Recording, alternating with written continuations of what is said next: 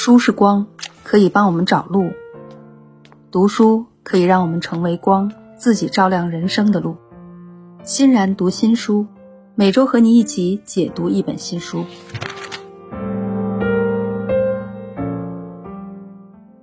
今天啊，想跟大家聊聊音乐，所以今天这本书呢，分享的是跟音乐有关。因为真正爱音乐的人，总是要比其他人幸福一些。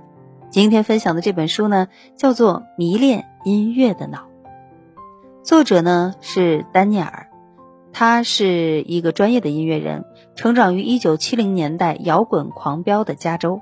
为什么音乐在我们心中占有如此独特的地位呢？我们都能说出自己喜爱的音乐风格和类型，但我们真的知道为何自己喜欢这种类型，而不是那种类型吗？那丹尼尔列维廷呢？就是我们的作者结合音乐分析心理学和神经科学，述说了音乐如何让人迷恋，那解释了我们人类最优美的神经冲动。了解完这本书啊，我们就会了解音乐的奇迹是如何在大脑中产生的。纵观历史，音乐一直是人类文化的重要部分。无论是在古罗马节日游行中演唱的荷马史诗，还是在群山中回荡的牧羊人孤寂的笛声，还是在葬礼上演唱的庄严赞美诗，音乐总是深深吸引着我们，感动着我们。现代神经科学的兴起，让人们对音乐这一神秘的现象有了新的认识。虽然还有很多东西有待发现，但可以肯定的是。音乐是我们大脑不可或缺的一部分。那么，什么是音乐？为什么音乐让我们感受如此美妙呢？它是如何在大脑中产生的？音乐和记忆之间的联系是怎样的呢？为什么音乐家都是如此的性感？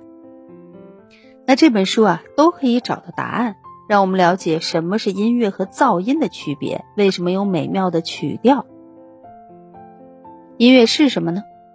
虽然有些人认为古典音乐是唯一的真正音乐，但也有很多人认为猫王和迈克尔·杰克逊他们才是真正的音乐家。那有没有可能给音乐下一个通用的定义啊？我们可以将音乐定义为特定构建模块的有意义组合和随机的噪音不同。音乐具有基本的元素，这些元素结合在一起，彼此之间建立有意义的关系。这些基本的元素中最重要的是音高、节拍、速度、轮廓、音色响度和混响。音高就是哆来咪发嗦拉西哆。我不是说我要唱歌啊，就是一二三四五六七。当然了，这些声音呢，其实都是可以用音符、用相同的音调唱出来的。速度呢，是一首歌曲的一般速度。轮廓啊，是指旋律的整体形状，即一个音符是上升还是下降。那音色呢，是指当一种乐器和另一种乐器发出相同的音符时，区别它们音调的特征。而响度是乐器所产生的能量，就比如说，当和当。而混响啊。则是指我们所能感知到的声音距离我们有多远，或者声音产生的空间有多大。就是有时候我们听到一些声音，说：“哎呀，回声好大哟！”这个就是混响。那当我们把所有这些属性以一种有意义的方式结合在一起时，它们就会产生更高阶的概念，比如旋律，我们将其视为音乐。事实上，我们经常从旋律的角度来思考音乐，也就是我们听到的连续的音调。有些人认为音乐存在是因为它给我们带来快乐，但多数的理论家认为音乐是进化而来的。音乐从何而来？这是个非常简单的问题，但在历史上有很多矛盾的答案。例如，有一小群科学家完全忽视了他们的进化起源。像认知科学家史蒂文·平克假设，尽管语言背后有一个明显的进化目的，但音乐只是语言碰巧给我们带来快乐的副产品。而其他理论家也表示赞同，他们断言音乐纯粹是为了享乐，并争辩说，如果音乐突然被根除，那么生活中的一切都会继续下去，因为音乐不是为了适应而存在的。然而，大多数音乐理论家，包括作者认为，音乐确实有一个进化起源。事实上，大多数研究音乐的认知心理学家认为，音乐之所以进化，是因为它促进了认知能力的发展。事实上，音乐为我们的祖先提供了说话的便利。这种想法是非常有说服力的，因为音乐和语言有很多相同的特征。音乐可能是一种磨练声乐语言所需要的运动技能的方式。音乐除了可能是语言的先驱，也可能是求爱的早期方式。事实上，达尔文大概在一百五十年前就提出了这样的观点：音乐才能就像是孔雀的尾巴一样，是性健康的标志。为了唱好歌、跳好舞，你必须身心健康。此外，精通音乐和成功预示着潜在伴侣的稳定性。毕竟，你需要衣食无忧，才能保证有足够的时间唱歌跳舞。因为音乐可能是生物和性活力的标志，我们有理由相信它确实是进化而来的。但不管它是否服务于进化的目的，音乐在多个层面上影响着我们。让我们来看看它是如何影响我们大脑的吧。首先，处理音乐几乎涉及我们所知的大脑的每一个区域。由于现代大脑成像技术和神经心理学的进步，科学家已经能够识别大脑中参与处理音乐有关的特定区域。那么，当我们检查大脑对音乐的反应时，我们发现了什么呢？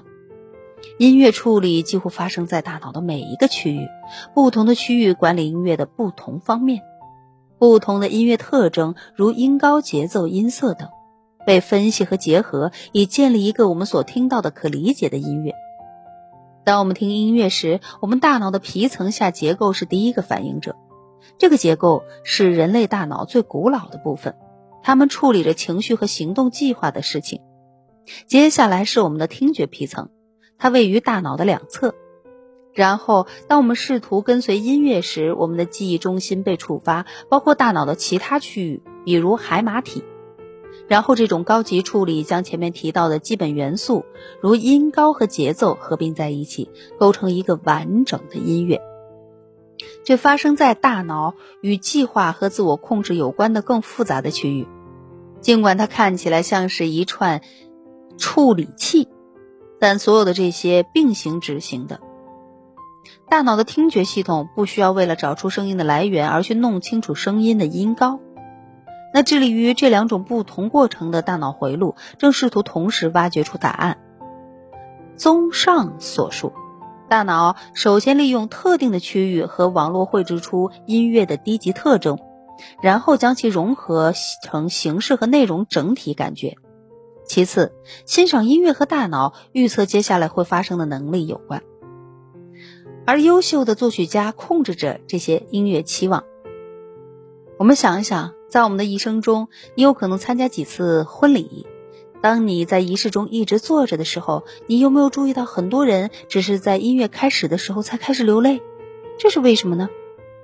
那音乐所激发的情感来自于我们预测音乐接下来会发生什么样的能力。通过了解我们的期望是什么，作曲家有意识地控制这些期望是否能被满足，赋予音乐的情感。正是对期待和意外的巧妙处理，是婚礼进行曲之后，那么一首充满感情的歌曲，它就不会是一首机械歌曲。事实上，奠定基础和操纵期望是音乐的核心，可以通过多种方式来实现。以电子蓝调为例，这种类型的标准做法是违背节奏的预期，建立势头，然后完全停止演奏，而歌手或者主吉他手继续演奏。作曲家控制着我们期望的另一个方式是通过旋律，比如经典的欺骗性旋律是作曲家一遍又一遍重复一个和弦序列，直到听众期望另一次重复，但是。到了最后那一刻，一个意想不到的和弦就被演奏出来了。作曲家的演奏倾向于让旋律回想起，回到它的起点。你可以在主题曲中听到副歌部分的开头，从第一个音跳到另外一个音，这就是一个惊人的跳跃。还有一点呢，是歌曲可以作为记忆的关键，因为人们用来记忆和感知音乐的大脑区域是相同的。没想到吧？感受音乐和用来记忆的大脑区域，它是一模一样的。你如果记忆好，那么你感知音乐的能力肯定就强。当你重新听一些老歌，你会是什么感觉？突然间，你沉浸在第一次听这首歌的时候的所有感觉和感知之中。啊，十七岁那年，我记得我第一次听这首歌的时候，我是在学校的操场上。你就会感受那个时候的阳光，那个时候的风，那个时候风中的味道，那个时候你看到的颜色。歌曲可以作为我们思维的钥匙，开启我们与歌曲相关的所有经历。从神经心理学的角度来看，识别曲调涉及一系列复杂的神经计算。这些计算和记忆相互作用，也就是说，当我们听一首歌时，记忆似乎会提取一种抽象的概念，以供以后使用。有趣的是，这就是为什么我们可以几乎立即和准确地识别一首歌，即便它被转到了另一个调子，或者它的原始曲调有某种变形。那这首歌在大脑中留下了印记。而这首歌被记回忆起来的时候，印记就被触发。那有研究人员啊，对我们在听音乐和想象音乐时的脑电波进行了追踪，结果表明，在这两种活动之间，大脑活动的模式是无法区分的。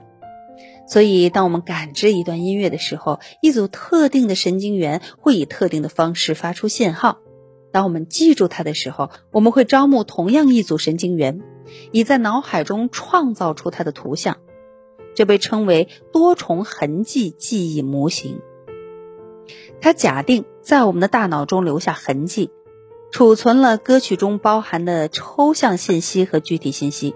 这就解释了为什么当收音机突然响起一首老歌的时候，我们会找回童年的记忆。还有就是，大脑会对美妙的音乐中不合时宜的节奏做出情绪化的反应。音乐中的脉冲让我们知道我们在前进，我们可以在音乐的某一些时间点遇见某一些事情。当一段音乐中的脉冲或节拍分配创造出强大的势头，这就被称为是节奏。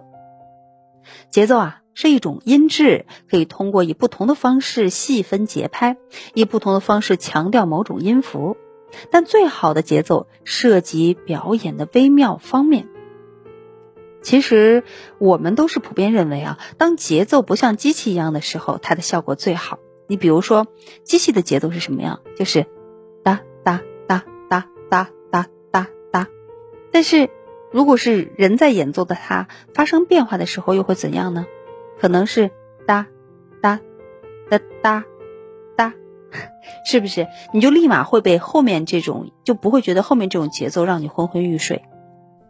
那所以不同的人演奏出来有微妙的节奏的不同变化，这就是节奏轨道会呼吸。但是节奏是如何影响我们的呢？我们的大脑已经进化出对它做出情感的反应。我们期待和它再一次相碰撞，是音乐情感的一个组成部分。其实，当呃音乐系统违背我们的期望时，会以一种特别有效的方式传达给我们的小脑，而大脑中负责监控身体运动的时间和协调的部分，似乎也参与跟踪音乐和节拍和我们的情绪反应。在一些研究中，人们被要求听自己喜欢和不喜欢的音乐，在这个过程中，小脑变得欢快起来。当大家被要求跟着节拍轻轻拍时，小脑也会变得欢快起来。但是为什么情感和运动是在大脑的同一区域连接和处理的呢？这可能就是因为从进化的角度来看，情绪是我们的行动动力。比如狮子的出现引发恐惧，可能会让我们逃跑，因此情绪系统可能与运动系统直接相连，使我们反应更快。当然了，音乐专长来自于实践和遗传倾向的结合。我们人群中啊，有很多人从小呢就上音乐课，那为什么我们当中没有更多的人成为音乐会的钢琴家或者世界知名的摇滚明星呢？那研究表明啊，音乐专家是练习的结果。如果你想成为一个专家，你至少要练习超过一万个小时。对音乐学院的学生的研究表明，那些练习最多的学生绝对是最好的。在一项研究中，根据老师认为的谁是最有才华的研究人员，将音乐学院的学生秘密地分成两组。几年之后，那些获得最高成绩的评价的人是其中练习最多的人，他们被分到了人才组。但这并不是全是血汗和泪水，你的基因组成在音乐技能上起到了一定的作用。就像个子高，你就会成为更好的篮球运动员一样。如果你想用尽可能少的动作接触到钢琴，那相隔很远的琴键，那么你的手指修长也是有利的。所以，就像其他的技能一样，我们中的一些人对唱歌或者某一种乐器有生理倾向。但是，有多少专业知识可以归功于基因呢？科学家们更合理的猜测是。基因和环境各占我们对某种技能熟练程度的百分之五十左右。基因可以决定一种持久的倾向，或者拥有强大的眼手协调能力。在某种生活事件上，从有意识的经历，你在子宫里时，母亲所吃的食物会影响你的潜能，也有可能。而我们每个人都会有自己的音乐偏好，呃，会有自己熟悉的音乐。你还记不记得你第一个的音乐记忆是什么呀？也许你可以回想一下你蹒跚学步的时候，或者更早的时候。事实上，在你没有意识的情况下，你可能在出生前就有了音乐的记忆。研究表明，我们更喜欢当我们还在母亲子宫里接触到的音乐。在一项研究中，研究人员让孕妇定期听特定的歌曲。那婴儿出生的一年后，研究人员给婴儿播放了指定的歌曲和另一首歌曲，以观察他们是否表现出任何偏好。结果，婴儿想继续听他们在子宫里听到的那首歌。这表明早期接触音乐非常重要，它影响了我们以后的音乐偏好。当我们长大了，可以开始自己选择音乐时，熟悉感会影响我们的选择。为了让我们喜欢上一首音乐，它不能太简单，也不能太复杂。这和可预见性有关。如果它太过复杂，我们无法预测它，就会让我们觉得，嗯，它很陌生；如果它太过简单，变得所有都可预测，我们就会觉得它是微不足道的东西，想把它抛弃。所以在某种程度上来说，当我们听到音乐的时候，我们会卸下防备，让自己变得脆弱。通过扬声器或者耳机，无论是为了得到安慰还是悲伤，我们让音乐进入我们的大脑、我们的思想、我们的心。好了，这就是这本《迷恋音乐的脑》。没想到音乐也可以用科学的方式来解释。那音乐啊，可以激活大脑的每一个区域，它在我们的大脑中根深蒂固，很可能帮助我们的祖先学会说话。音乐对大脑有一些显著的影响，包括揭示隐藏的记忆、安抚我们的情绪和感动我们。此外呢，这本书的作者丹尼尔还提出了一个建议：作为一个涉猎者，还是有好处的。你不需要成为一个受过古典训练的钢琴家或者爵士小号爱好者，才能够从音乐中受益。你可以敲击你喜欢的歌曲，或者哼唱你最喜欢的旋律，对你的大脑有积极的影响。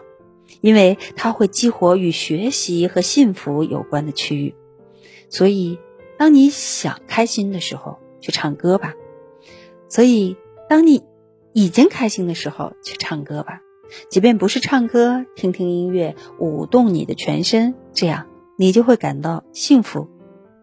好了，迷恋音乐的脑跟大家分享到这里。有机会呢，大家在听这一篇的时候啊，可以伴着音乐。浅浅睡上一觉，让自己感受今天在音乐中的沉沦。我们下一期不见不散。